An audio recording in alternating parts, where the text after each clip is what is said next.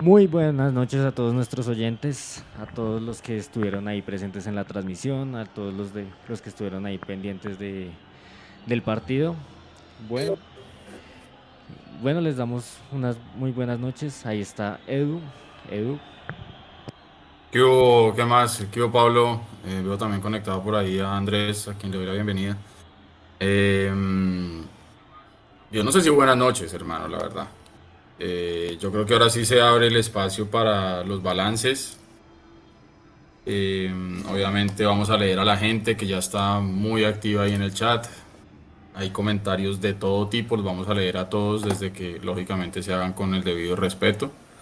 Vamos a leer a todos, ya vamos llegando a 250 personas conectadas. Vamos a ir a darle dando tiempito a que la gente se vaya conectando. Ya saben que a través de, de, este tercer tiempo les vamos a llevar la rueda de prensa, vamos a oír qué tiene para decir y qué tiene para explicar Gamero del partido de esta noche. Em, obviamente queda uno eh, triste, insatisfecho, yo siento que nos ahogamos en la orilla. Y creo yo, Pablo, y con las buenas noches, hermano, yo no sé por qué siento que el partido que teníamos que jugar a cara de perro, como se dice popularmente, con el cuchillo entre los dientes, en el que usted tenía que salir a comerse vivo a su rival, eh, creo que era este. Y yo no sé por qué siento que hoy Millonarios le faltó esa sangre, esa sangre caliente, esa sangre rebelde, esa sangre de saber que con un gol, hermano, independientemente de lo que pasara en Barranquilla, que creo yo que todos, absolutamente todos, sabíamos que el Pereira hoy ganaba en Barranquilla. Dejémonos de joder. Y creo que a Millonarios le faltó un poquitico de sangre caliente hoy, Pablo. No sé usted cómo lo vio. Buenas noches, hermano. Está en mute.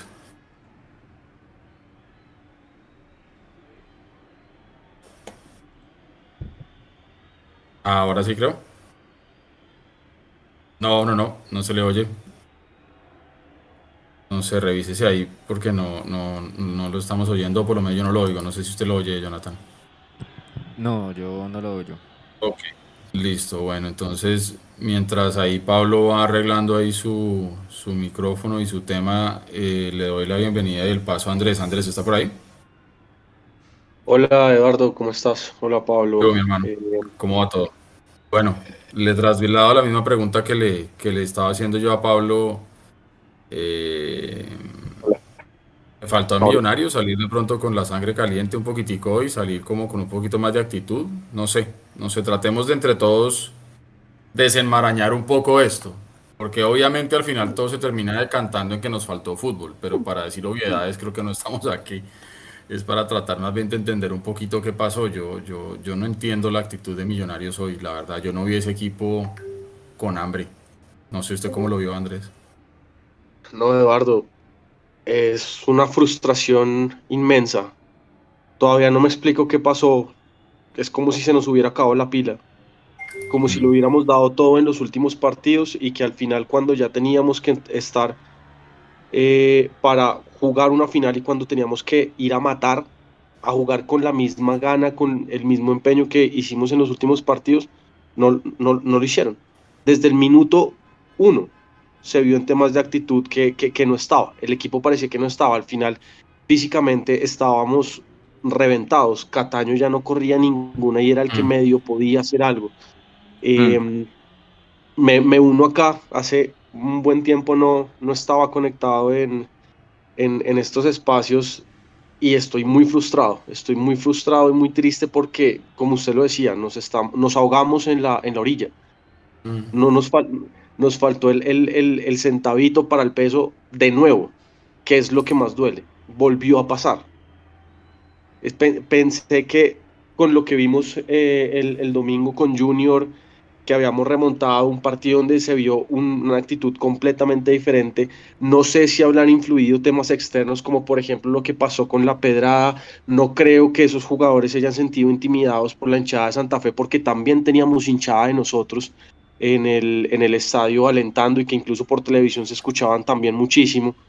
Em, pero yo no, no, yo no me explico, yo no, yo no me explico la actitud de este equipo, no, no, no sé, no sé, no sé, nos volvimos a quedar sin el pan y sin el queso de nuevo. Hola Pablo. ¿Me oyen? Ahora sí, hola, ¿qué tal? Perfectamente, mi hermano. Hágale, suelte la bola. Yo tengo, tengo varios puntos, obviamente nos va a doler esta vaina, pero estamos aquí como toda la hinchada que también fue al estadio siempre presentes y siempre queriendo a este equipo y, no hay nada más que hacer que asumir la derrota y, y, hacer como una especie de síntesis y de resumen de lo que pasó. Eh, empezamos eh, este cuadrangular ganando la Copa Colombia y veníamos con ese pecho inflado. Santa Fe nos empieza a ganar el clásico, empatamos y después votamos un penalti y ahí es cuando uno eh, es cuando empieza uno a sumar entonces después lo que uno va a terminar eh, contando lo que decía ahorita, lo que decías tú, eh, Andrés, que nos queda faltando el centavo. Para mí el centavo fue ese penalti contra de Ruiz en el partido de Santa Fe pero adicionalmente siento que el equipo se cansó, se cansó. Pienso que, por ejemplo, Cataño, que era como la, el, tanque de oxígeno de, Daniel eh, Ruiz y de, y de McAllister, Silva, empezando el partido nos quedamos sin ese cambio, digamos, de, de, Maca al final. Entonces, eh, para mí el mejor jugador de Millonarios fue Cataño en el, primer, eh, en el partido.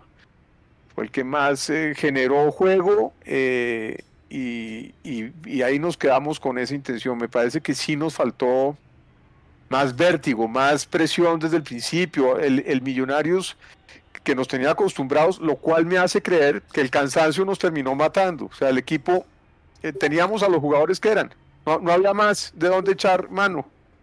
Entonces me parece que eso nos hace pensar también que la nómina es cortica. No teníamos, o sea, era eso cuando uno ve que va a entrar Erazo, uno dice, eh, pucha, la opción de Erazo es que cobre de pronto un penalti, nos sorprendió con el gol del empate, por lo menos no perdimos el partido. Pero yo siento, y no sé si ustedes estén a favor o en contra, siento que tenemos un buen técnico, hay un buen técnico, el tipo sacó jóvenes y hay que empezar a hablar también como de la parte positiva de lo, de lo que nos deja, pues nos ganamos la copa, eso va a ser lo, el contentillo nuestro, obviamente queríamos la liga, queríamos la estrella, pero me parece que el equipo cayó en cansancio, cansancio y, poca nómina. Ese para mí es, es, parte de lo que pasó. Millos eh, Pereira, en cambio, ganó los tres partidos de local. Eso hizo una gran diferencia.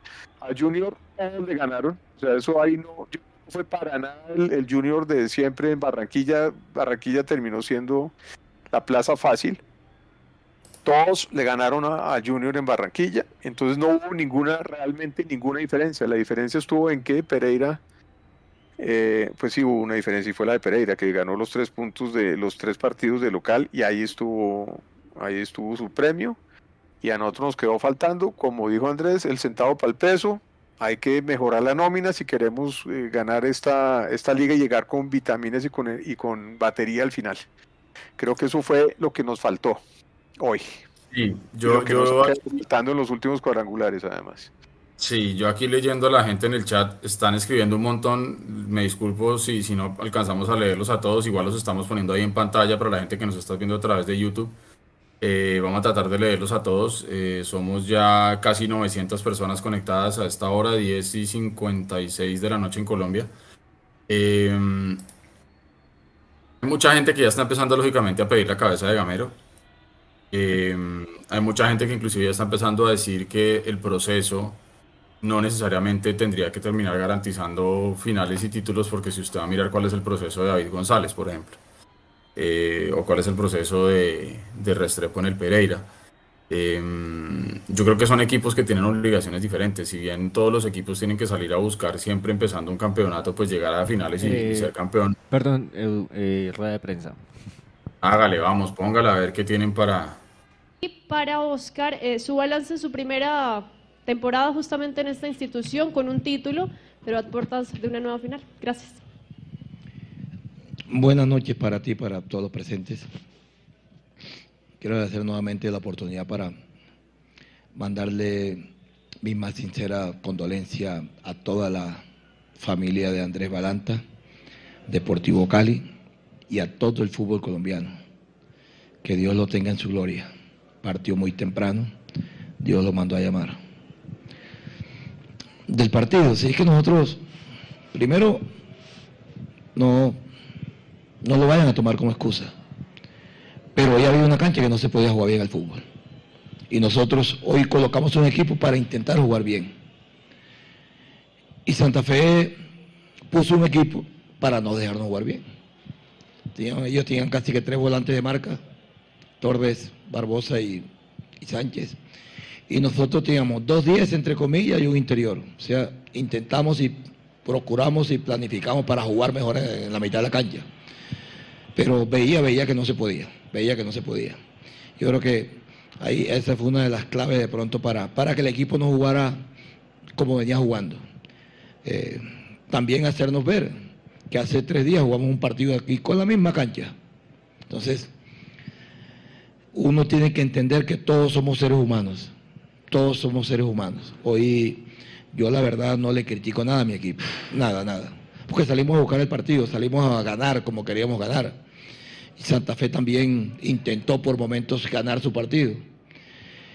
Y empatamos un partido, ya en lo último, donde la verdad uno nunca tiene que depender de nadie, pero en el 1 a 1 dependíamos de un resultado en Barranquilla y sorpresivamente veo que, que Pereira gana 2 a 0 en Barranquilla, cuando hacía como 20 años no ganaba ya. Entonces, todo esto es fútbol.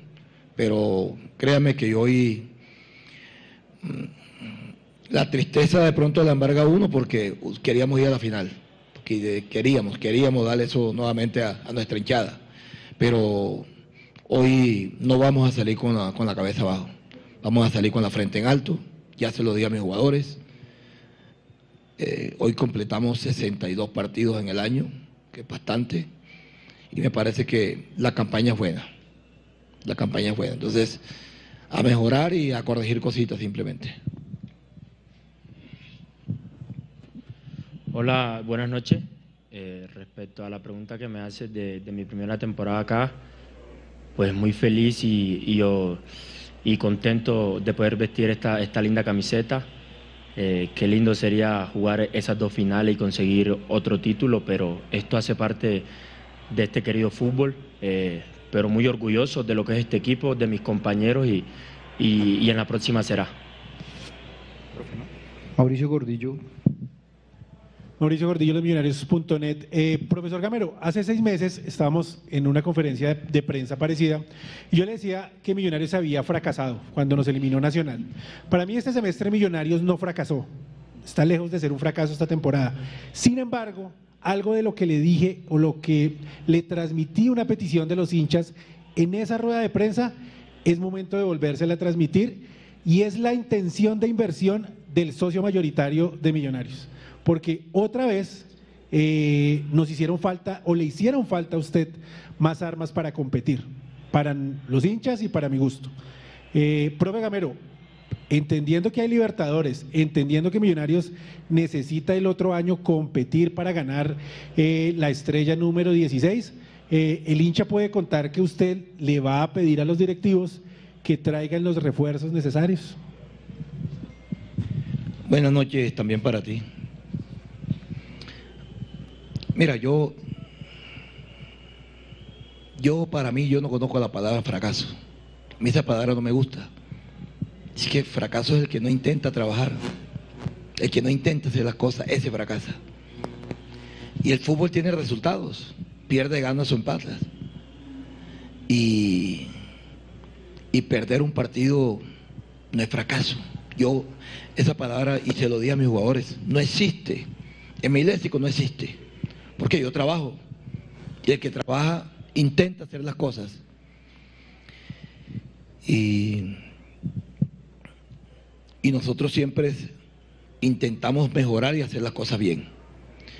Hoy no fuimos a la final no porque nos faltaban jugadores. Eso sí lo tengo claro. Creo que, Medellín, creo que Pereira hizo 37 goles Medellín 36 y nosotros 36 goles. O sea que somos de los equipos más goleadores en el fútbol colombiano. O sea que tenemos gol. Estamos entre las defensas menos goleadas. Y, créame, yo con este grupo estaba muy convencido. Hoy, sin embargo, que tengo aquí a, a Vanegas, que cuando se juegue Vargas, lo reemplazó dignamente. Eh, se fue un jugador para la selección. Y es un jugador que venía jugando. Entonces yo creo que en esto ahora no es, no es, no es nosotros decir es que nos hizo falta y no trajimos. No, teníamos un equipo para pelear. Hoy lo demostramos. Teníamos un equipo para ir nuevamente a la final. Y, y no se pudo. Entonces, en esto, yo repito, tengo, tengo calma en esto. Y, y sí, es que cada año hay que, hay que tratar de traer jugadores. Y lo más seguro es que la directiva va a traer. Lo más seguro que vamos a traer. Ese es lo más seguro. Pero, repito, no vayamos hoy a decir que no fuimos a la final porque nos faltó. No, no nos faltó. Nos faltó, no nos faltó. Pecamos, pecamos. Cometimos errores, como cometen todos los equipos. Pero yo creo que este equipo, yo lo veía con una motivación bien grande. Lo, venía con un, lo veía con un deseo de ir a la final. Y hoy se nos escapa, se nos escapa, pero, pero repito, yo hoy nuevamente felicito a este grupo, felicito, porque, porque siempre intentó guerrear, siempre intentó jugar bien, siempre intentó salir a buscar los partidos. Y como siempre lo he dicho, millonario con gamero, sin gamero, esto no lo puede perder. Esto no lo puede perder. Millonario tiene que seguir así. Como un equipo grande, salir a buscar los partidos y, y de eso me siento yo muy feliz de, de los jugadores. Daniel. Profe y Oscar, buenas noches. Felipe Molina del diario AS. Oscar, quería preguntarle por, por esa motivación a Ginás después del error. Quisiera saber si es un poco injusto el fútbol luego de que tuvo un gran semestre. Hola, buenas noches. Eh, claro, eh, yo le quise motivar al mono porque para nadie es un secreto lo importante que es él para nosotros. Eh, creo que nunca le he visto un partido o algún error a él así. Eh, siempre es de los jugadores que tenemos con, con mejor puntaje. Y esto es eh, una familia unida, ¿no? Se equivoque, quien se equivoque, siempre vamos a ir al frente. Lo intentamos hasta el último minuto con un hombre menos, que no es fácil, y yo rescato eso. Cristian Pinzón. Profe, buenas noches. Oscar, buenas noches. Cristian Pinzón de Caracol Radio. Profe, eh, ¿qué balance hacer de este 2022 que hoy termina a puertas de una nueva final y una pequeña? ¿Qué viene ahora para Millonarios en el sentido de cuándo piensa eh, comenzar esa pretemporada teniendo en cuenta los retos que vienen para el 2023? Buenas noches, Cristian. Yo, mismo me pongo reto, Cristian. Yo quiero, yo quiero más. Yo quiero más. Y, y no siempre puede decir uno que fue una campaña excelente, no, porque nos faltó este título. Hicimos, conseguimos el título de Copa, hoy peleamos hasta el último, hasta el último minuto para poder ir a la final, no se pudo, Pereira hizo un punto más que nosotros. Hoy tenemos 91 puntos en la reclasificación, entonces me parece que se hicieron cosas buenas, yo no te voy a decir que es, un, que es una campaña excelente, no, pero una campaña buena, buena, pues de acuerdo a lo que hicimos. Eh, tuvimos jugadores en, selecciones, tuvimos jugadores en selección Costa Rica, eh, en la sub-20, eh, intentamos en este, este año, intentamos que el equipo jugara bien, por momentos jugaba bien, por momentos no. Y yo creo que fue una, porque tuvimos un bache, todo el mundo habla de ese bache de ocho partidos, pero fueron ocho partidos que nunca salimos de los ocho. O sea que Millonarios en el, en el semestre nunca salió de los ocho. Y, lo que habíamos hecho de pronto nos respaldaba a ese bachecito que tuvimos. Pero, pero me parece que esto es de corregir, Cristian. Vamos a seguir corrigiendo, vamos a seguir mejorando. Y, la verdad, hoy tú me preguntas eso y, créame que no lo teníamos planificado. No teníamos planificado de que íbamos a salir el 7 en el último partido de la final ya no vamos a estar, vamos a sentarnos con nuestro cuerpo técnico, el departamento médico y directivo para ver cuándo. Y lo, importante de esto es que este grupo, así sea, porque a veces suena como, suena como mal. ¿Van a descansar de qué? Sí, este grupo necesita descanso, este grupo necesita recuperación, este grupo necesita irse a bajar todas las cargas para venir a hacer una pretemporada. Eh, creo que tenemos un par de partidos cercano, creo que es 11 y 14 de pretemporada, y eso tendríamos que venir entre comillas, temprano. Pero lo que sí tengo seguro es que este grupo tiene que recuperar.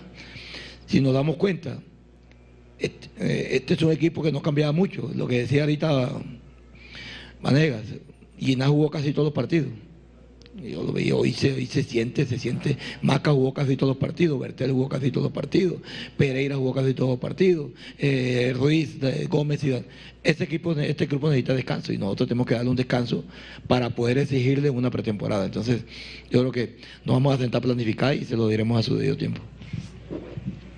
Vamos a continuar, les recomiendo una pregunta, porfa, para que alcancen más medios.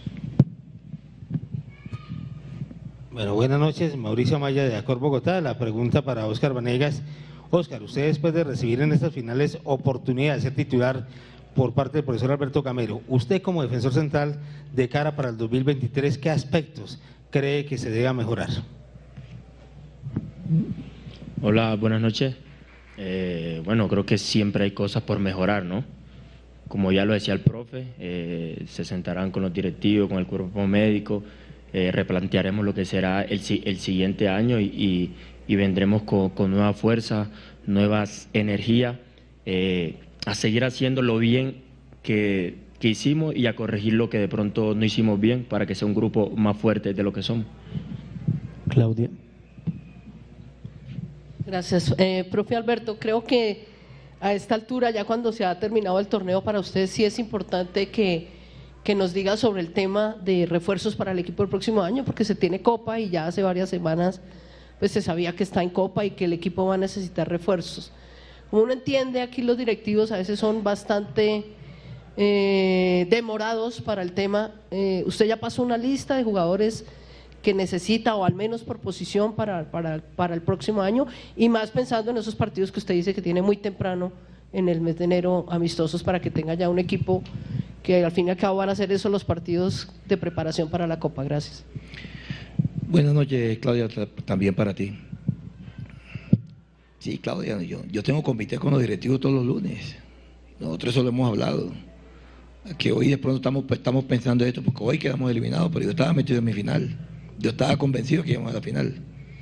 Y manejamos nombres, manejamos posiciones, pero, pero no hay nada, no hay nada todavía seguro de lo que, de lo que se está manejando. Y, hace más o menos 15, un menos, nosotros estamos hablando con los directivos para, para los posibles refuerzos.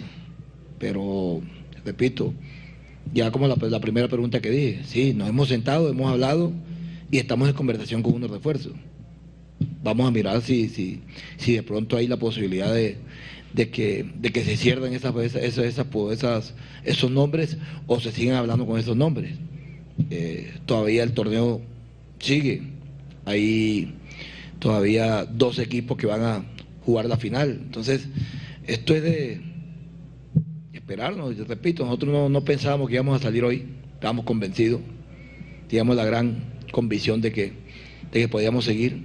Y, y, hoy, y hoy salimos pero nos queda, nos queda y, repito, Claudia, vamos a traer, vamos a traer porque repito, eh, pensamos que este equipo necesita un refuerzo, pensamos que hay que, que hay que fortalecer el grupo, pero también tenemos en cuenta de que tenemos una camada de jugadores ahí que, que, que vienen pidiendo pistas, como dice uno, y que no se, no se va a tratar de, de traer eh, jugadores para olvidar los que, los que están. No, vamos a seguir con, este, con esa idea, me parece que ha sido buena, y, lo que queremos es que los jugadores que vengan aporten, enseñen a los que están y nos ayuden a, conseguir el título, que es lo que vamos a buscar. Profe Gamero, Oscar Vanegas, buenas noches, Camilo Pardo para Casa Azul con Mundo Radio. Me devuelvo al partido porque es que Millonarios ganando estaba clasificado a la final. Los primeros minutos hubo intensidad, hubo presión del equipo, pero después de esto hubo imprecisión en los pases, eh, cerró mucho y fue constante pues la errada de los pases. ¿Qué pasó en el complemento del partido? En el entretiempo, ¿no tenían conocimiento de que Pereira iba ganando 2-0 en el Metropolitano? Para Oscar Vanegas. Eh, buena, buenas noches. Bueno, la verdad yo personalmente no, sabía qué estaba pasando en, Barranquilla. nosotros siempre salimos con, la idea clara de que, de que dependíamos de, eh, de nosotros mismos y salimos a buscar siempre eh, los tres puntos. Eh, por ahí, de pronto, en, en, el, en, el, segundo tiempo, como tú lo dices, estuvimos un poco imprecisos, pero Santa Fe también trabaja, Santa Fe también hizo méritos, pero hasta el último minuto fuimos al frente y teníamos esa gran ilusión de pelear otro título y, poder hacer historia. Profe, buenas noches. Sergio Cortés de Fútbol Red. Usted hablaba en la pregunta que le hicieron respecto a los refuerzos y que hay equipos aún en competencia. ¿Se refiere al caso Leo Castro? ¿Lo tiene en la mira? ¿Cree que es el jugador que le puede hacer falta a Millonarios teniendo en cuenta que hubo en ciertos partidos déficit de gol? Buenas, buenas noches también para ti. No, te digo es eso porque hay dos equipos todavía que están participando. Y no es que, que, que Castro venga para acá o que hemos hablado con Castro, no sé. El, equipo que diga que hoy no quiere a Castro está loco. El goleador de fútbol colombiano, ¿quién no lo quiere? Eh, si usted me dice a mí quiere a Castro, claro que sí.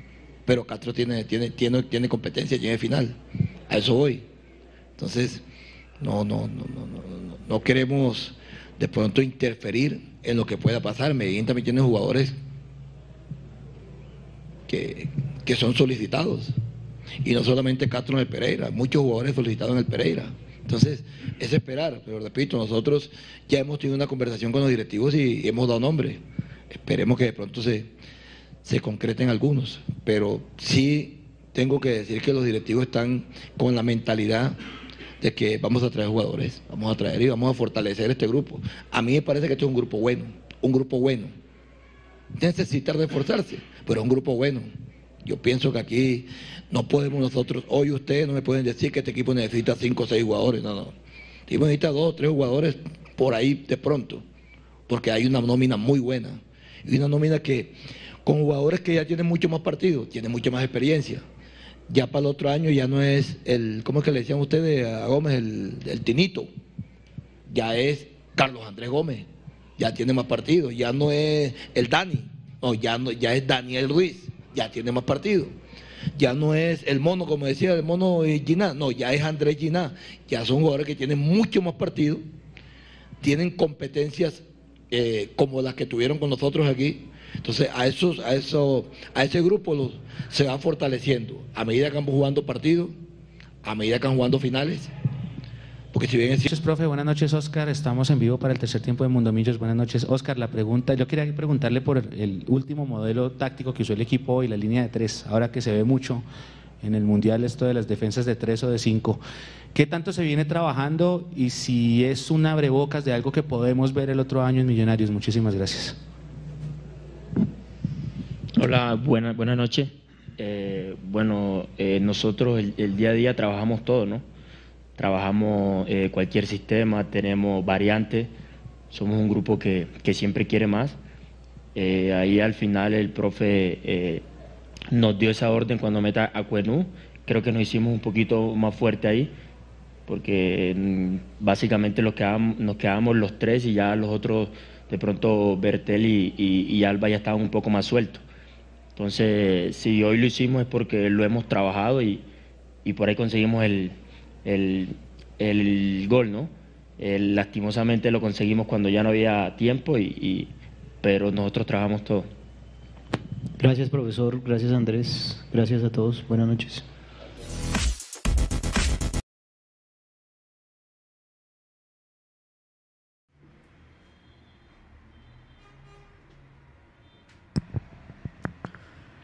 Bueno, seguimos con nuestro tercer tiempo. Pongan sus opiniones, qué piensan de la red de prensa y ya continúa Eduardo. Pues muchachos, yo leyendo ahí a la gente, está el chat obviamente encendido, nos están escribiendo desde todas las redes sociales, desde YouTube, desde Facebook, desde Twitter. Eh, se lee todo, ¿no? Se lee gente que está pidiendo que Gamero se vaya, que son demasiadas eliminaciones consecutivas que no pide refuerzos de, postín. Yo ahí digamos que sí, sí quiero decir una cosa y de pronto lo planteo para que lo conversemos dos, tres minutos. Y es que eh, yo no sé si los periodistas que preguntan o si la gente que está viendo la rueda de prensa realmente o sinceramente están esperando que un técnico de fútbol va a salir a decir delante de un jugador suyo que lo tenía al lado y eh, lógicamente se sabe que la rueda de prensa tiene alcance en el grupo, que el técnico salga a decir que sí, que al equipo hay que reforzarlo en todas las líneas. Y al equipo, o sea, un, un técnico de fútbol nunca va a salir a acabar con su equipo públicamente. Técnico de fútbol decente, digámoslo de alguna manera. Yo no sé si es que nosotros estamos esperando que Gamero salga a decir ahí, sí, efectivamente los jugadores se equivocaron y tenemos que reforzarlos a todos y no sé qué. Gamero nunca ha sido de ese estilo. Yo a veces siento que es que la gente le quiere buscar la lengua y yo creo que el abogado está arriba, arriba. Y eso lo hemos hablado mil veces, mil veces. Los jugadores que llegan a millonarios eh, no tienen la culpa de llegar a millonarios. Todo lo contrario, son unos privilegiados por haber podido firmar contrato con un club como Millonarios. Eh, ya después tienen que demostrar. Y eso es lo que vendrá ahora. Gamero, su cuerpo técnico y el comité que mencionó que se reúne todos los lunes harán las evaluaciones pertinentes. Pero yo no creo que nosotros estemos esperando que Gamero salga a decir ahí que sí necesita. Todo el mundo lo sabe. Em, pero yo no puedo concluir mucho, Pablo, de la rueda de prensa, la verdad. Es decir, yo no sé si es que yo estoy realmente con el ánimo tan abajo. Estoy como nublado, la verdad. Estoy como como con la, la, cabeza en una zona gris. Pero yo no, no, no concluyo nada porque Gamero. Yo creo que quedan más preguntas, Edu, quedan más preguntas. Por ejemplo, el fracaso, ¿usted cree que sí fue fracaso? ¿Usted cree que la solución es que se vaya Gamero? Esa pregunta también es para todos los que nos están oyendo. La solución de Millos de pronto es que se vaya Gamero, entre otro proceso, otro técnico o, está el, o el, problema está en la nómina o en los refuerzos o en los directivos. ¿Cuál cree usted que es el camino de Millos? ¿Cuál, ¿Cuál cree usted que sea la solución real de este millonario, Edu? Es que hermano, hay gente, hay gente que está diciendo ahí en el chat, por ejemplo, que Russo no necesitó tanto, tiempo para ser campeón nos están comparando obviamente con los técnicos que están en este momento en la final, le hace González eh, y Restrepo del Medellín y de Pereira, que no necesitaron tampoco todo el proceso que lleva Gamero. Pero voy a decir algo que seguramente me va a causar mucho madrazo. Pero eh, recuerden que el, el objetivo principal de las directivas de Millonarios en ese plan quinquenal famoso que ellos después salieron a decir que no era un plan deportivo, eh, en ningún lado estaba a ser campeón. En ningún lado estaba a ser campeón. Entonces digamos que la falta de ambición va desde la cabeza y desde los dueños. Y eso permea. Entonces, claro, obviamente hoy Gamero sale a tratar de defender su gestión y habla con los números y habla de los puntos y habla de los goles a favor y habla de los goles en contra. Nadie le va a quitar eso porque es real y es verdad, está ahí. Pero pues es que finalmente los equipos no son campeones eh, si tiene los mejores números, pero hubo otro que sí pudo pasar a la final. El Pereira este cuadrangular hizo las cuentas tal cual como nosotros lo dijimos al principio y era lo que se tenía que hacer. Gane sus tres partidos de local y salga y arañe algo por fuera. Y eso fue lo que hizo el Pereira. Así que al Pereira le tocó el último partido de visitante con un junior completamente muerto regalado, eso es otro tema, pero es que el Pereira aprovechó. El Pereira lo supo aprovechar. A Millonarios se le puso el dulce a mordiscos hoy, cierto. ¿Por qué? Porque cuando... Ahora, esa es otra cosa. Yo no me como el cuento de lo que dijo Vanegas, que ellos no sabían que Pereira iba ganando 2-0. No me como ese cuento. Y de ser así... Por hoy eso es imposible, todo el mundo sabía. Obvio. Y de ser así, digo, hermano, usted como técnico tiene que meterle, precisamente calentarle la sangre a los jugadores diciéndole, bueno, señores, en Barranquilla va ganando Pereira y nos estamos quedando por fuera. ¿Qué hubo pues? Métanle. Entonces eso que dijo Vanega yo la verdad no me lo creo. Entonces, yo no sé, y con esto le doy paso a Andrés. Eh, y para responder a su pregunta, Pablo, eh, yo sé que a los técnicos los respaldan los resultados. Yo sé que la copa claramente no es lo que el hincha normal de un equipo pide. El hincha normal de un equipo pide siempre la liga. Eh, pero yo también llamo a la calma y a no menospreciar la copa, porque yo sí les diría una cosa, donde hoy estuviéramos hablando de esta eliminación que estamos viviendo, y si a eso se hubiera sumado haber perdido la copa, por ejemplo, estaríamos incendiándolo todo. Y estaría gente diciendo, es que entonces ni la para usted Copa fue un buen fueron año capaces con de ellos. ganar. Entonces, yo creo que desde mi punto de vista, y eso es hoy, 20, ah no, ya es primero de diciembre aquí donde estoy.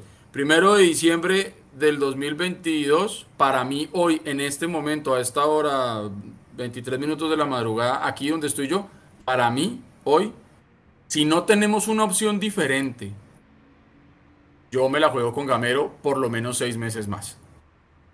Porque es que yo igual no creo que la directiva lo vaya a cambiar, muchachos, porque es que Gamero ha sido el técnico perfecto, entre comillas, para el modelo que quiere el grupo dueño de. Millonarios. Claro. Exactamente. No sé usted cómo lo ve, viejo Andrés. Yo por salud mental dejé de leer el chat, la verdad. Sí, yo también estoy con una vaina. Heavy, heavy. Siga. Em, Eduardo Pablo, con el periódico del lunes todo el mundo tiene la razón. Y acá en el chat estaban atacando con todo a Gamero sabiendo que él es el menos culpable. Si hay alguien que no, es- que, que no es culpable, teniendo algo de culpa, mejor dicho, o sea, no, no es el principal culpable, es Gamero. Y a él, si usted me pregunta, hay que mantenerlo. Hay que mantenerlo. to- todavía tiene mucho por dar en, en- en- en Millonarios. Hombre, sí, nos volvimos a quedar sin, sin, sin un título. Pero miremos todo el proceso, miremos todo lo que se vino, lo que se ha venido haciendo. No podemos seguir hablando de proceso et- eternamente. Eso también es cierto. Pero es que si están comparando, por ejemplo, con lo que acaba de pasar con el Medellín y con el Pereira, son situaciones esporádicas. Eso no es natural en el fútbol colombiano que, se, que llegue un, un, Junior pierda todos los partidos en Barranquilla. Sí, o sea, y, y- y- y que llegue, y que llegue un técnico que no había dirigido ningún equipo profesional como David González y llegue a una final y ya todo el mundo diga, no, es que la solución es traer al técnico, a un técnico joven porque el proceso y todo. No, es que no podemos ser incoherentes con cosas que venimos hablando durante el semestre. Tuvimos un bajón, lo superamos, tenemos un título más en el, en el, en el palmarés. Hombre, ¿dónde vamos a salir a conseguir en el mercado un técnico mejor que Alberto Gamero para que dirija Millonarios? Que conozca el entorno, que conozca las directivas, porque es que también está en doble vía. Las directivas conocen el trabajo de Gamero, pero Gamero también conoce el de, el, el de ellos. Y sí, que le ha faltado exigir. Perfecto. Pero es que Gamero no es un mal técnico de fútbol. ¿Dónde en el mercado colombiano vamos a salir a, a buscar un mejor técnico que Gamero? ¿Vamos a salir afuera con el dólar a 5 mil pesos a buscar un técnico? No creo. No lo creo. Y que alguien que, y que alguien que llegue a conocer la idiosincrasia acá y al jugador de acá y, y sus mañas, no. No, no, no, no va a pasar. Es el mejor técnico que podemos tener en este momento, gústele o no le guste, estando eliminados o no. Yo no sé si sea el momento de hacer los balances del año. Yo creo que tenemos que tener la sangre un poquito más fría y empezar a, analizar y a ver toda la temporada, incluso todo el año, para hacer un balance de jugadores, de si es un fracaso o no es un fracaso, porque es que nosotros no es que vengamos ganando hace 5, 10 años títulos, no.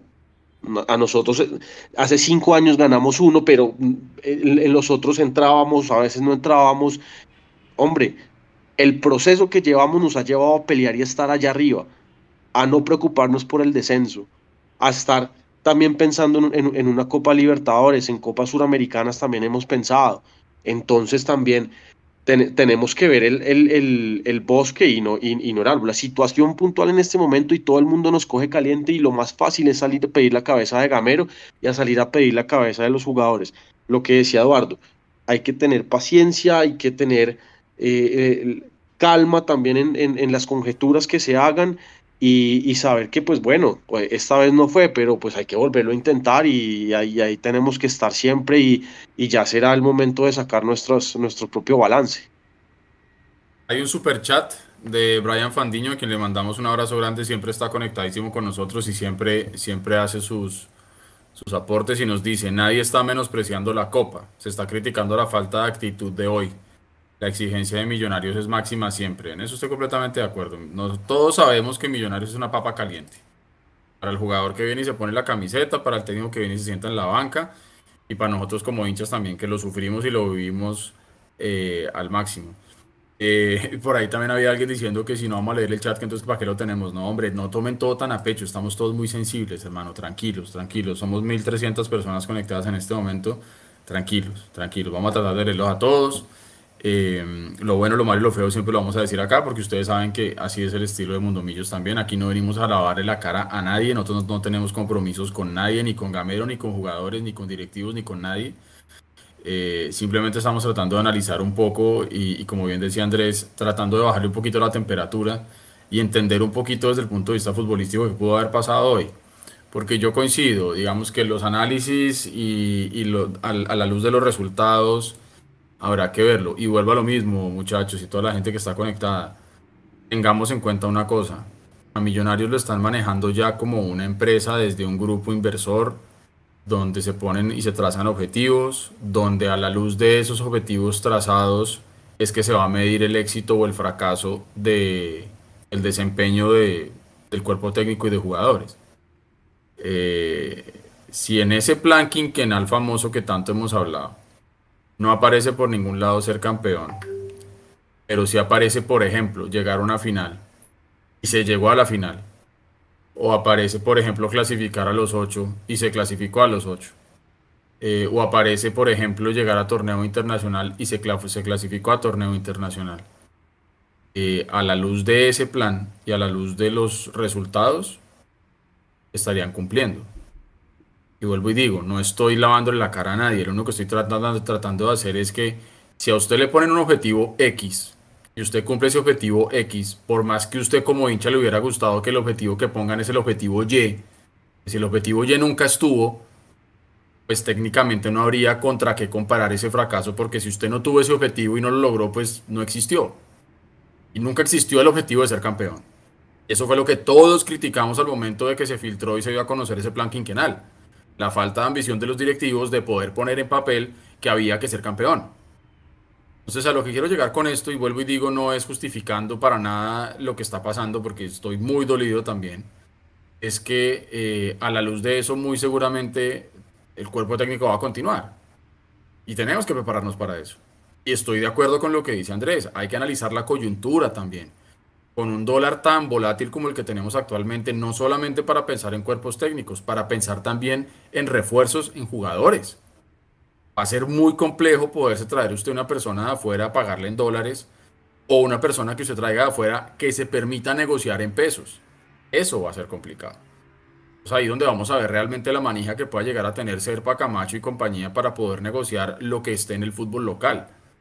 Eh, y ya veremos. Pero yo creo, volviendo ya al partido de hoy, eh, sí, de fútbol. para mí eh, equivocó los caminos. Yo creo que Millonarios fue presa de, de, de, pronto de su propia ansiedad, pero el Santa Fe que vimos contra Pereira fue un Santa Fe completamente diferente el día de hoy, obviamente, lógico. Lo que pasa es que yo creo que Santa Fe pierde la moral mucho más rápido que Millonarios cuando se entera que va ganando Pereira 1-0 y luego cuando se entera que va ganando 2-0. Porque Santa Fe ahí ya sabía que por más de que le ganara el partido Millonarios, ya no le alcanzaba. Entonces, yo creo que a Santa Fe se quitó esa presión mientras que Millonarios siempre la tuvo. Santa Fe jugó mucho más tranquilo, Santa Fe jugó muy bien, Millonarios equivocó los caminos en el último cuarto de cancha, Luis Carlos Ruiz se cansó de perder con el central, este tipo Gutiérrez de Santa Fe, muy buen partido ese central. Millonarios hizo ver muy bien a la defensa Santa Fe el día de hoy. Y fuimos muy poco contundentes, no supimos encontrarle la vuelta. Eh, creo yo que el resultado al final, el gol de Erazo, es una decoración. Como por claro, decir, pero bueno, ¿cuántas opciones claras de gol tuvimos hoy? Porque oh, conté es la de, de McAllister empezando el segundo tiempo, un cabezazo en un tiro de esquina. El gol. Y ya. No más. Remates al arco de Millonarios fueron tres. Únicamente tres. Porque técnicamente, el cabezazo que menciona Pablo de McAllister, técnicamente no es considerado un remate al arco porque se va por arriba. No, pero, pero, pero yo, yo, compro, digamos. yo se la compro porque yo la cuento igual. Yo la cuento como una oportunidad de gol. Mientras que usted va a ver los números de Santa Fe y Santa Fe estuvo mucho más encima de Millonarios. ¿Sí? ¿Ustedes creen que Millos realmente estaba para los dos títulos? Sinceramente, ¿teníamos equipo para los dos títulos? Pues hermano, con es el no título de Copa, hoy. Con el título de Copa. Es que yo creo que no perdimos esta vaina hoy. Hoy, pues teníamos que ganar a Santa Fe. Pero No, estamos jugando Pablo, de hoy no visitante. Digamos que visite- fallamos fue de local, otra vez. Fallamos Es que de local perdimos. Santa Es que- Fe. Es que, es que yo sí siento que hoy lo perdimos. O sea, hoy perdimos el paso. Na- Nada que hacer, teníamos que ganar, no lo hicimos. No importa si el Pereira ganaba 25-0 en Barranquilla. Hoy perdimos el paso a la final.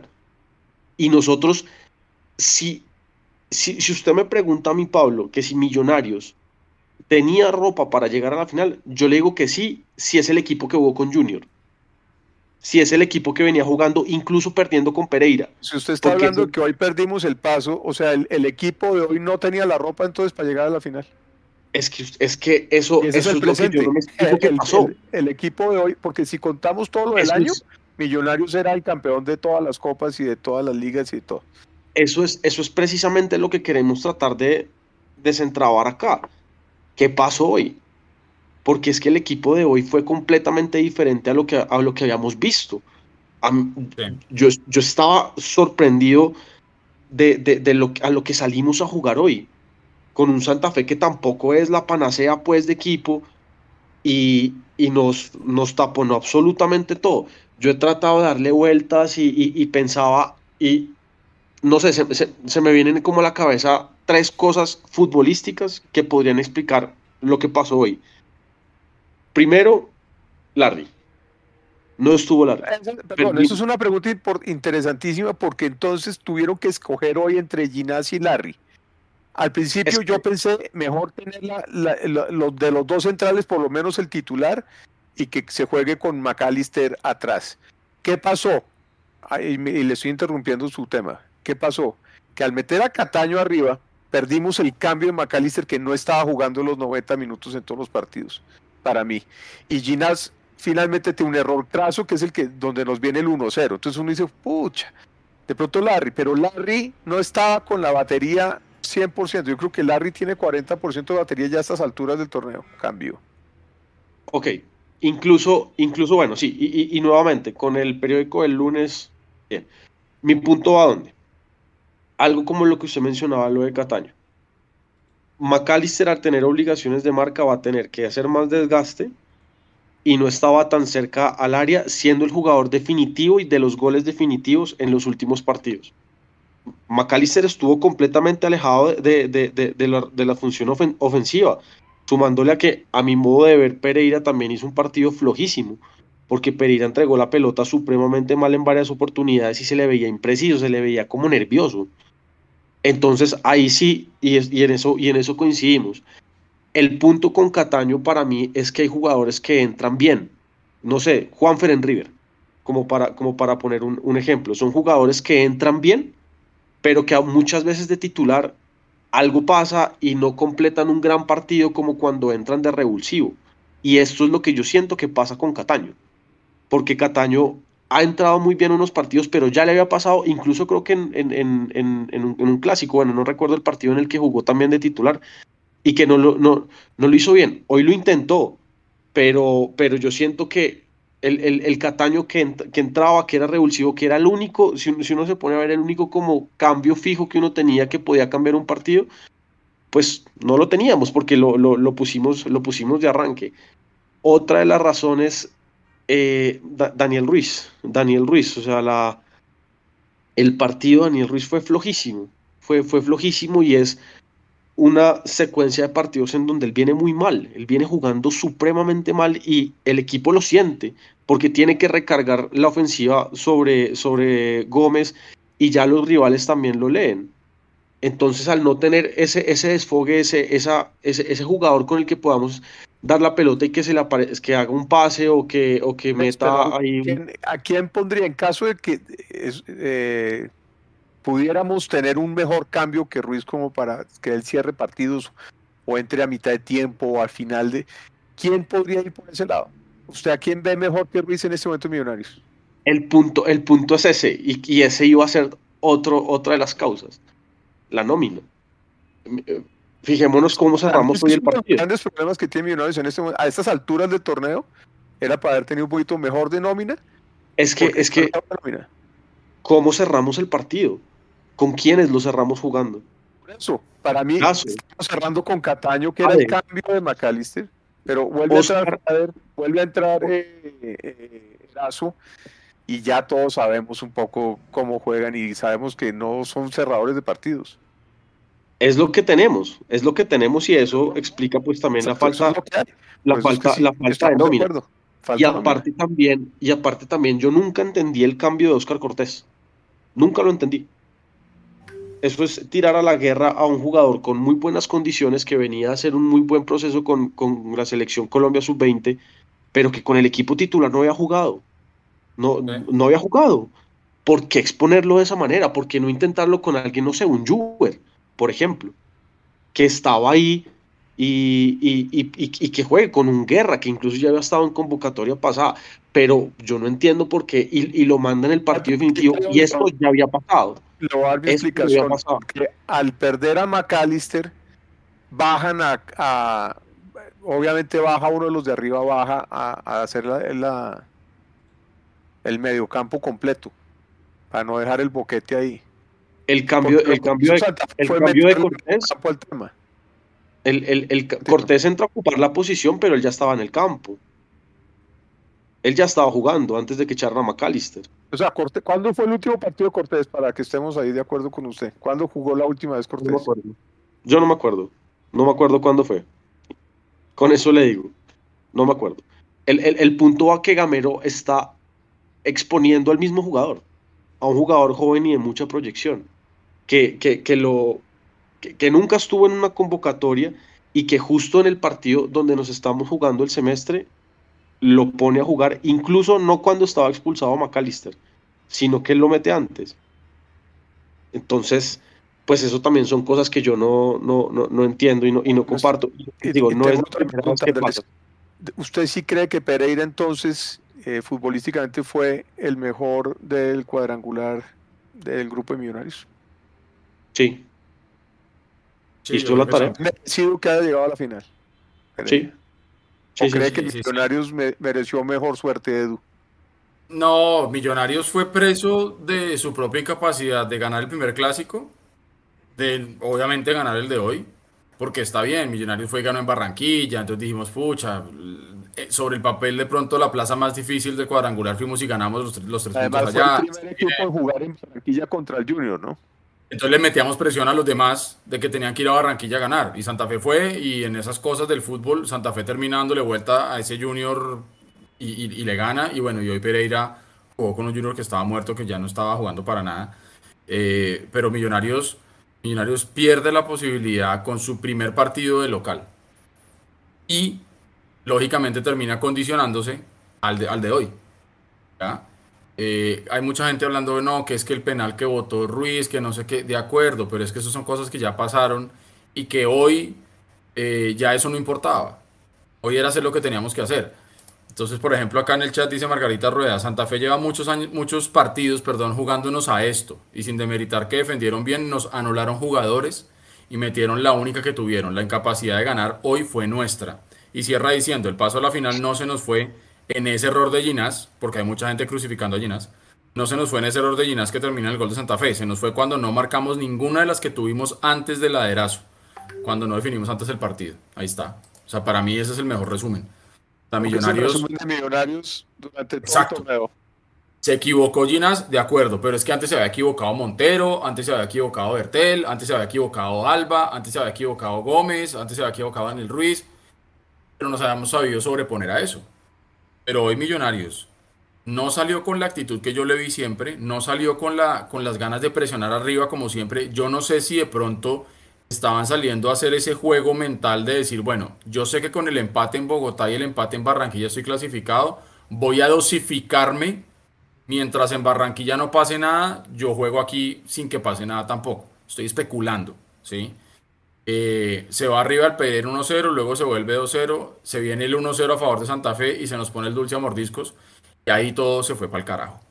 Llega el gol de Erazo, como digo yo, para decorar el marcador simplemente y pues para que al final Millonarios no terminara tercero, sino segundo en el cuadrangular y ya está, ¿sí? Pero yo sí creo que Pereira fue el que mejor fútbol jugó y hay una cosa sustancialmente diferente que le permitió al Pereira estar donde está hoy.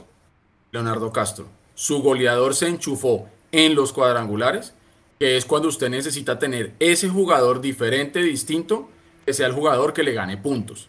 Yo sé que Gamero salió a decir que hemos metido no sé cuántos goles y todo lo que usted quiera, pero en los momentos importantes donde necesitábamos, como hoy, ¿sí? porque yo no voy a decir que en el pasado no se lograron cosas porque pues no éramos llegado hasta donde llegamos, ¿sí?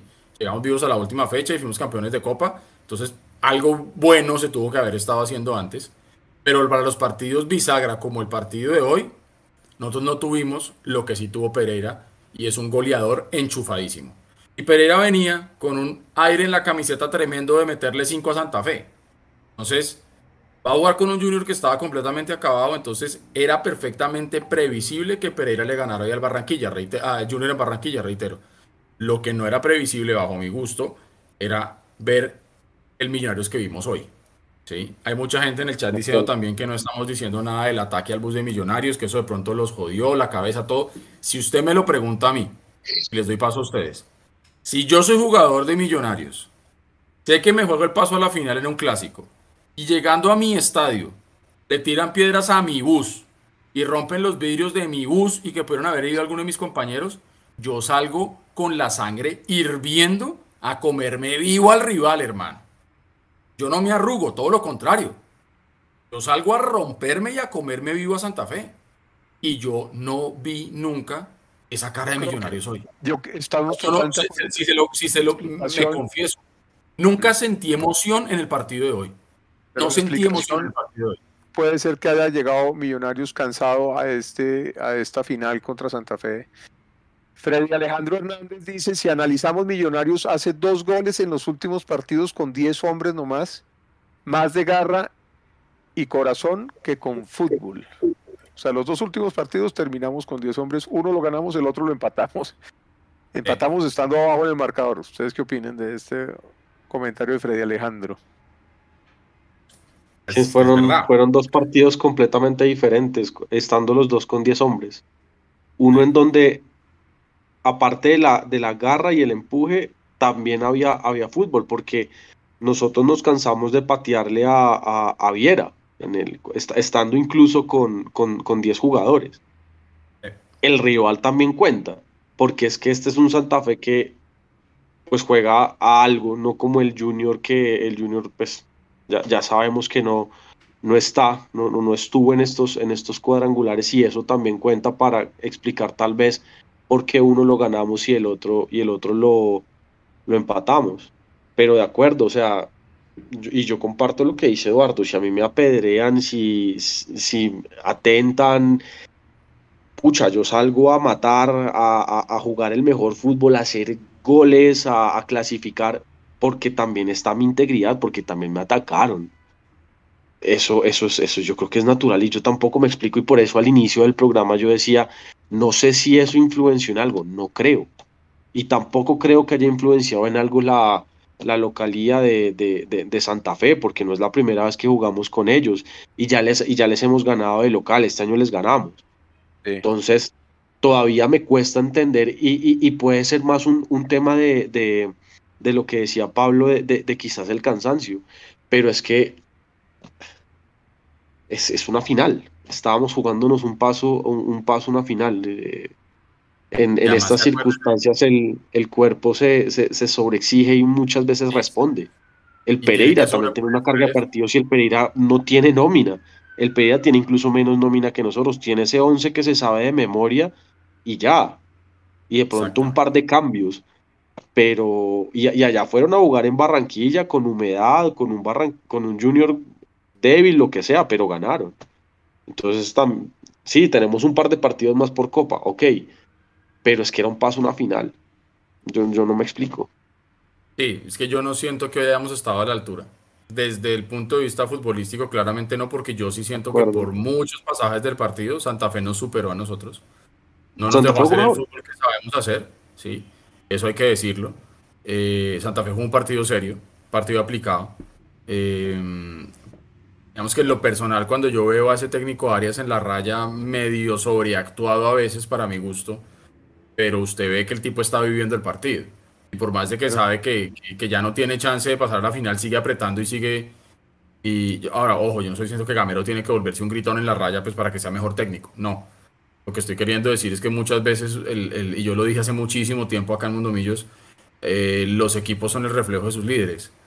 Eh, entonces, yo creo que sí de pronto faltó un poquito de, de meterle, de meterle actitud, meterle energía, meterle intensidad, porque Andrés lo estaba diciendo ahorita, los otros equipos llegaron con, equipo, con partidos también encima, con las piernas rotas. Es cierto, la cancha del Campín está una porquería.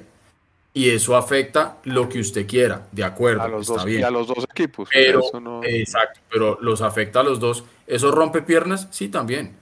Pero si usted está full 100% motivado, usted se sobrepone al dolor que pueda llegar a tener, al calambre que está a punto de darle, a la lesión que está recuperándose, a, a lo que sea.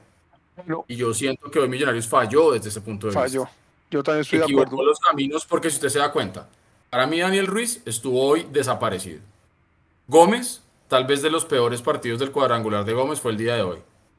Entonces, ¿qué pasa? Cuando esos dos extremos, que son en teoría las válvulas de escape del, del ataque de Millonarios, no están, usted busca entonces atacar por la mitad. Y fue lo que le pasó a Luis Carlos Ruiz todo el partido, que se la pasó encontrándose con los Con centrales los- de Santa Fe, los que nunca que lo dejaron darse la vuelta. Que fueron los, que fueron los eh, jugadores destacados del partido de Santa Fe. Nunca le dejaron darse la vuelta. Sacamos, sacamos figuras de central número 2, que es flojísimo, y, los, y sale sí. figura el tipo. Sí, sí, sí, sí. Increíble. Mire, mire lo que dice aquí Margarita Rueda en el mejoró chat. mandando otra vez a la Roca Sánchez al medio, ¿no? En eso sí también eh, caí en cuenta. O sea, Mire, mire lo que dice Margarita Rueda en el sus- chat. sus centrales. Me parece, mire, me parece interesante lo que dice Margarita Rueda hablando del tema de la, de la cancha. Dice, sobre la cancha en el partido pasado, Gamero dijo que no era excusa. Hay que salir a jugar como siempre. Y hoy sí lo sacó como excusa. Entonces, ¿al fin qué? La cancha está una porquería, es verdad.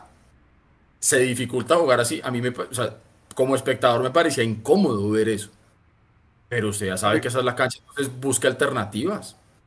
Tenías que Gamero jugar. dijo muchas veces, eh, o lo dijo en una rueda de prensa clarito, que, que el problema de Millonarios era futbolístico. ¿Ustedes están de acuerdo hoy ya al cierre de esta vaina? Que ¿Que- no que era no era futbolístico. futbolístico? Que el problema estaba seguro que no era futbolístico, que era otra cosa y que él no sabía qué era. ¿Se acuerdan? Cuando estábamos en ese bache. Sí, sí, sí. hoy, pareció, hoy pareció un partido del bache. A mí me pareció Hoy que sí es un problema futbolístico. Hoy O sea, parecía hoy puro, puro partido de bache. Hoy, hoy Millonarios no logró su clasificación en la final, netamente porque no estuvo a la altura a nivel futbolístico, por encima de la actitud, lo que les acabo de decir, porque no necesariamente siempre usted con actitud gana partidos, pero, pero sí ayuda un poco. Y el tema hoy, a nivel de fútbol, no le supimos dar la vuelta, lo que les estaba diciendo. Nos cansamos de tratar de atacar por el centro y de darnos cuenta que a Luis Carlos Ruiz le doblaban la marca y no le dejaban dar la vuelta. No intentamos patear de afuera. Creo que solamente vi un intento de McAllister que pateó y le bloquearon el, el remate. Pereira tampoco apareció. Pereira hace mucho tiempo no aparece en ataque. Eh, se entiende que, por ejemplo, hoy estaba cumpliendo más una función de marca porque no estaba Larry. Entonces, eh, digamos que la responsabilidad prácticamente de marcar era de, de Pereira para que McAllister de alguna u otra manera pudiera llegar a tener algo de proyección al ataque. Claro, Pero lo que reitero, veíamos, cu- cuando veíamos la pareja Larry Pereira, el que subía era Pereira, el que se quedaba era Larry. Exactamente. Aquí el que se queda es Pereira, que no está acostumbrado a quedarse, y ahí lo que usted dice, estamos de acuerdo. Ahí, eh, John decía que Millonarios jugó mejor cuando estuvo en el bache. Entonces, si se crearon más oportunidades, ¿no? En, en el bache creamos oportunidades y no entraba ni media. Bueno, no, no, no sé qué tanto jugamos, jugamos mejor en el bache porque por algo fue un bache, ¿no? Duramos como ocho partidos sin ganar. Entonces, no, no sé. O sea, lo que yo sí creo es que Millonarios, eh, habiendo ganado la Copa, con el desempeño que tuvo durante el cuadrangular, porque es que no estuvo mal. O sea, si usted se va a poner a mirar el cuadrangular de nuevo desde el punto de vista de los números, eh, primero, otro cuadrangular en el que queda desvirtuada la famosa ventaja deportiva del punto invisible. A Santa Fe tampoco le sirvió. Termina ganando Pereira, que era dentro de los cuatro, el tercero que tenía la ventaja deportiva. Lo gana netamente por puntos. Eh, y Millonarios, si usted pone a mirar, solamente perdió un partido del cuadrangular. Pereira perdió dos. Pero es que Pereira no empató. Pereira ganó cuatro. Pereira ganó de local sus tres partidos. Eso, ahí están. Hizo sus tres partidos de local, ganó el cuarto el día de hoy, hizo sus 12 puntos y perdió dos partidos. Millonarios solamente perdió uno. Pero, pero no alcanzó, no le dio. Y sabíamos todos que la diferencia en este cuadrangular se iba a sacar en Bogotá con el partido de local contra Santa Fe y con el partido de visitante contra Santa Fe. Ahí estaban. Porque ahí estaban los cuatro partidos que ganó Pereira, ahí estaban los cuatro partidos que tenía Millonarios. Sus tres partidos actuando como local y el cuarto frente a Santa Fe. Ahí estaban. Asumiendo que usted no sumara absolutamente nada por fuera. Entonces, hoy simplemente creo yo que nos pesó la responsabilidad. Eh, no creo que le haya jugado en contra Millonarios el hecho de jugar contra un estadio parcialmente rojo porque había muy buena asistencia de Millonarios. Reitero, no creo que por más que haya sido deplorable y se condena y es absurdo lo que pasó con el bus de Millonarios, eso tampoco pesó. De acuerdo. Eh, yo no, yo, yo, el cansancio, hermano, cuando usted está tan cerquita, usted se repone. Eh, y uno también asume que se viene trabajando bien desde el punto de vista nutricional, físico, terapéutico, emocional, como para poder lidiar con estas cosas. Si usted está a punto de, de, jugar una final, yo creo que por más que usted esté cansado, ¿cuántas veces no han jugado jugadores lesionados, infiltrados, porque dicen, yo me quiero jugar ese partido? Yo, yo creo que hoy Millonarios, además de que Santa Fe hizo un partido inteligente, más inteligente que nosotros, eh, nos faltó sangre. Y yo, yo resumo eso realmente hoy no pasamos porque nos faltó a nosotros eh, un poquito de peso, peso específico, como dicen los periodistas. Ustedes, como ya nos toca, es como trazar una raya y sacar cuentas de lo que fue Millonarios eh, este año, o este semestre, segundo semestre, pongámosle. ¿Cómo ven ustedes los refuerzos? Empecemos con. Acuérdense que cuando necesitábamos arquero pusieron a, Montero. Cuando necesitábamos centro delantero y pusieron a Luis Carlos. Y eh, en el mediocampo llamaron a Cataño, que salió muy mal del Tolima. ¿Cómo, cómo vieron ustedes esos refuerzos ya sacando esta, esta conclusión del 2022? Dele, Andrés. Eh, o sea, Pablo, los que, los que llegaron o los que necesitamos. Si quieres, y empecemos con el último. Empecemos con Cataño. Cataño es un buen jugador para segundos tiempos.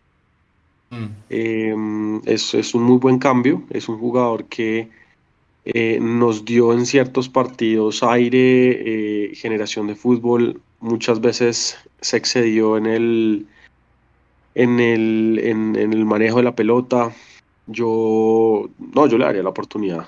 Yo le daría la, la, la oportunidad de continuar y, y pues igual también le, trae, le traerían más que todo volantes, pero por fuera, pero para, para un recambio sí. lo dejaría. Y yo hago cuentas de los que vinieron, esos ocho que vinieron antes, como eh, Sosa, como, eh, bueno, el, el, otro venezolano que no, que también era extremo, pero que eh, terrible.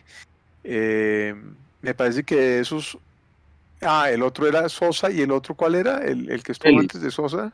Ellis, el venezolano. Ellis, no, que, to, que todavía es, es que fue el, el otro que, el, que, se fue a jugar a Perú y que después volvió a jugar, que volvió a Jaguares. Ah, eh...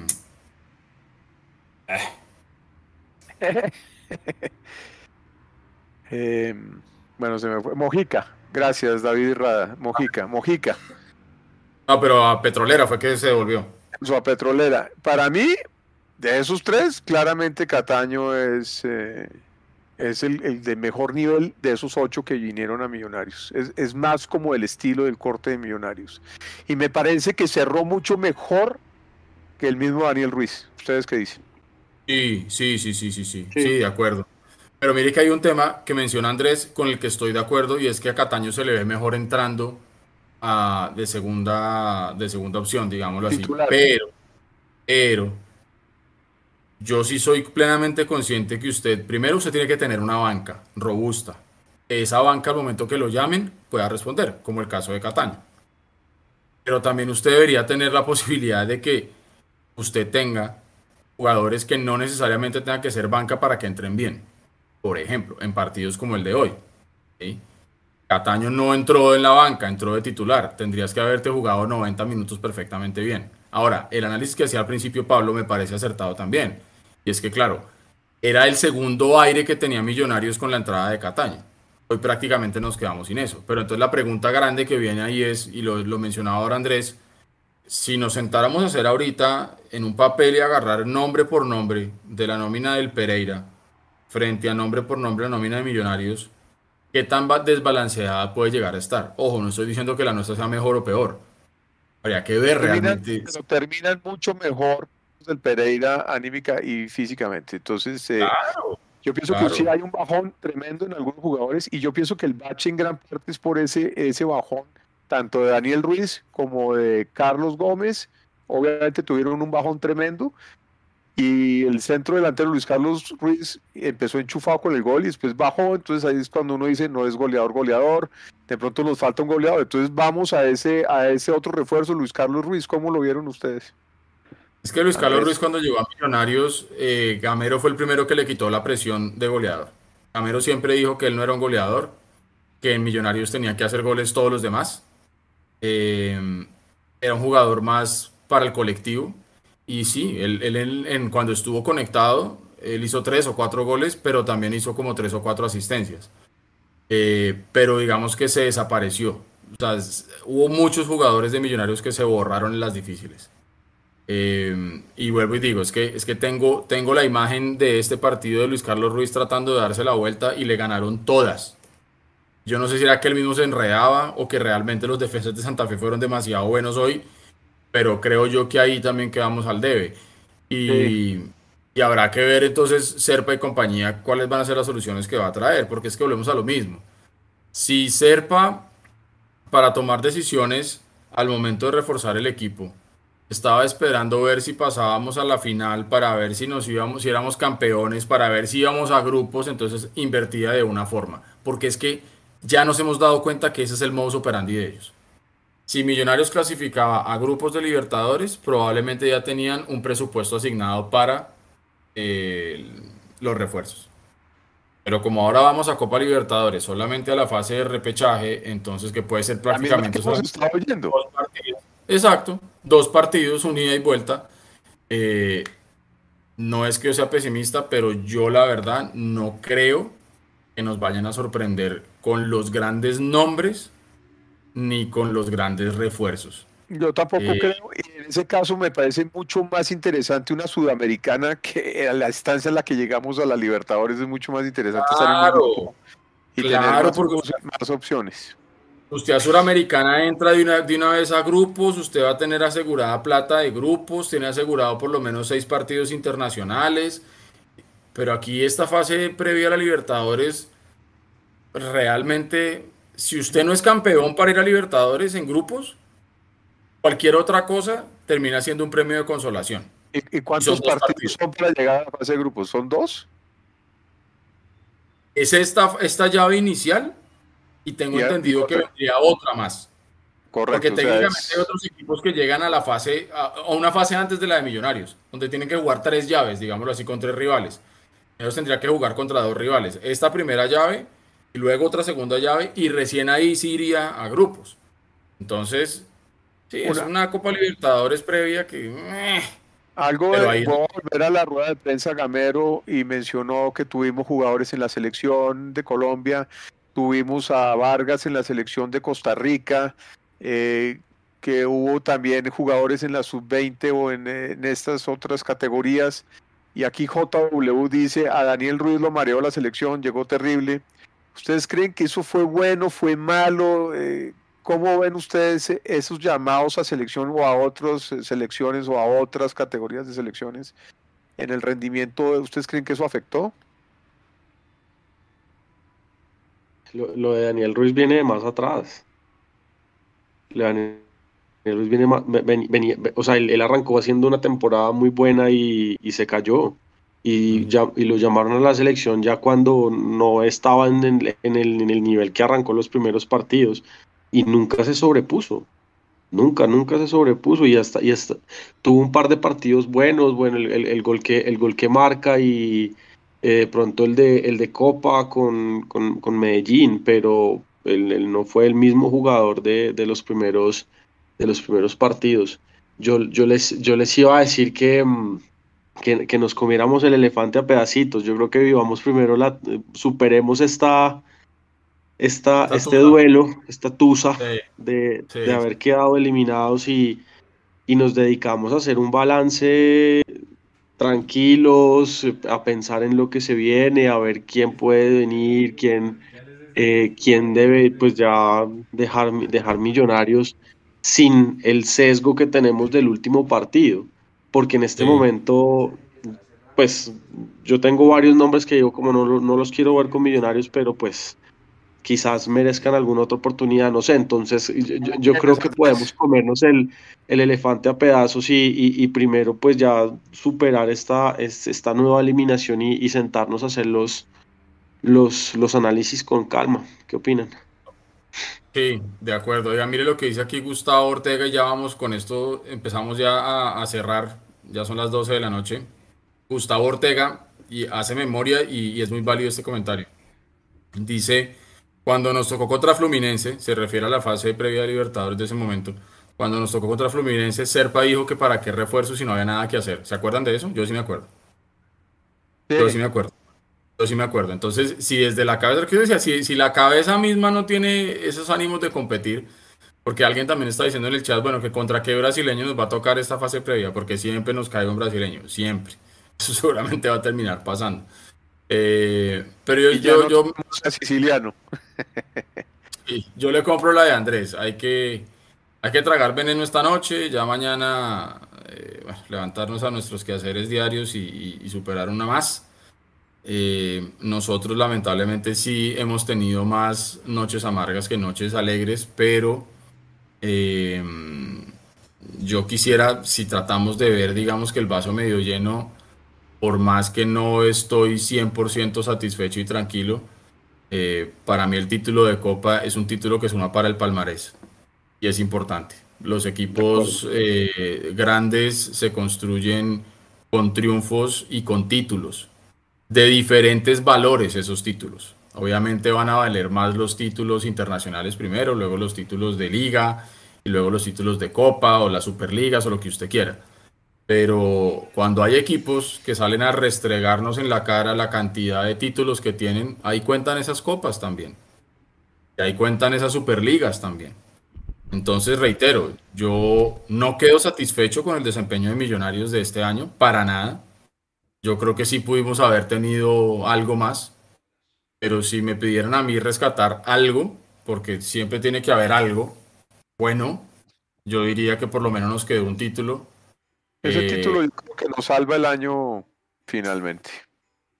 No sé si eso sea salva. no sé si eso sea No un sé qué tanto salve el año. Yo, yo, yo, yo no sé qué tanto salve el año. Yo diría, es algo bueno para mí, pero yo sí creo que Millonarios el año al final lo termina perdiendo. Yo no quiero hablar de fracaso porque mañana seguramente vamos a ver inundados todos los programas deportivos. ¿Fue fracaso lo de Gamero o no? ¿Se debe ir o se debe quedar? Porque ya sabemos cómo es todo, ¿no? Eh, yo simplemente creo que hay que dejar que las aguas se bajen un poco y, y ya. Y como el fútbol es así, y yo con esto ya me voy despidiendo, eh, hoy vamos a pasarla mal, mañana seguramente estaremos mal, cuando veamos la final de Pereira Medellín estaremos berracos diciendo que hay poder Estado Millonarios, y ya después todo lentamente irá regresando a la normalidad, y la ilusión en enero se va a renovar nuevamente, y aquí vamos a seguir, y aquí vamos a estar, porque los hinchas de Millonarios en su gran mayoría juramos siempre estar y yo voy a estar aquí con Millonarios hasta que Dios diga basta. Les mando un abrazo grande y por lo menos de mi parte eso es todo. Un abrazo. Bueno, muy bien. Yo pienso que, que la ilusión siempre va a estar ahí y el apoyo y el amor azul, pues también, obviamente, por eso estamos acá. Y ojalá que tengamos un mejor año, ojalá que los directivos eh, piensen cuál es el equipo que realmente nos va a dar títulos y que se toquen esa mano en el bolsillo y que salgan los que tengan que salir. Gamero en eso tiene mucho tacto y en eso confío yo. Yo confío en Gamero, creo que a Gamero hay que darle una oportunidad más porque, porque ha, hecho, ha hecho un buen equipo con las uñas. Ahora, si a ese trabajo de uñas los directivos le meten un poco más de, jugadores que, que, nos, que nos duren hasta el final y nos den eh, un título, pues eso es a lo que creo que tenemos que seguirle apostando. Es nuestro equipo y siempre vamos a querer que nos vaya bien y que tengamos algo competitivo. Entonces, esa es mi, ese es mi comentario de cierre también. Qué pesar no poder estar celebrando, pero pues somos un equipo grande y tendremos que renacer otra vez y esa es la ilusión que tenemos eh, año tras año con este equipo azul. Sí, de acuerdo, de acuerdo, muchachos. eh, pues una, una, va a ser una, una mala noche, sin duda, pero vámonos con el vaso medio lleno. Vámonos con el vaso medio lleno. Cerramos el año con un título más en nuestro palmarés, eh, que hay cosas por corregir, por supuesto, pero yo creo que mm, el punto de partida es eh, mantener a- al técnico que nos ha llevado a competir, que nos ha llevado a, a pensar en títulos y no pensar en clasificar, eh, y que podemos, si los directivos nos ayudan a estar más cerca eh, el, el- el próximo año, y, y nada, hasta esta noche a, a- a pensar en, en- en otras cosas, a ver si se nos quita el, el dolor de, de esta nueva eliminación tan cerca como las últimas veces. Pero bueno, yo también por este lado cierro y nada, le- eh, dentro de poco hacemos el, el análisis con calma de todo lo que se viene y pues ya pensar en 2023. Bueno, viejo Andrés, Pablo, mil, mil gracias a toda la gente que se conectó con nosotros, a toda la gente que nos madreó también un abrazo grande. Yo sé que están berracos, la culpa no la tenemos nosotros. Eh, lo sufrimos igual que ustedes. Eh, y, y ya está. Ya seguiremos alimen- alimentando esta ilusión. Vendrán los balances, como bien dice Andrés.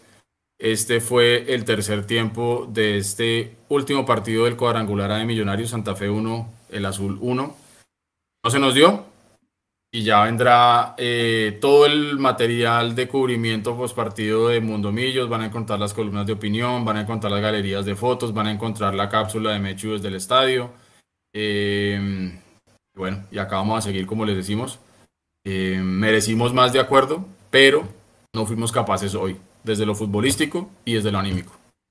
Así que esto fue lo que fue. Un abrazo grande para todos. Si se puede, descanse, pásenla relativamente bien y mañana a levantarse a seguir. La vida sigue, el fútbol sigue y nos dará revancha. Un abrazo, gracias a todos. Y Jonathan, gracias ahí por la técnica y a toda la gente que estuvo conectada con nosotros desde cualquier lugar del mundo Millos. Un abrazo grande. Gracias Y- a todos. Gracias a todos y todas bien. A los que aguantaron hasta todo el tercer tiempo. Y SML. Sí, aguantemos los trapos, hermano, hasta el final. Un abrazo, chao, chao.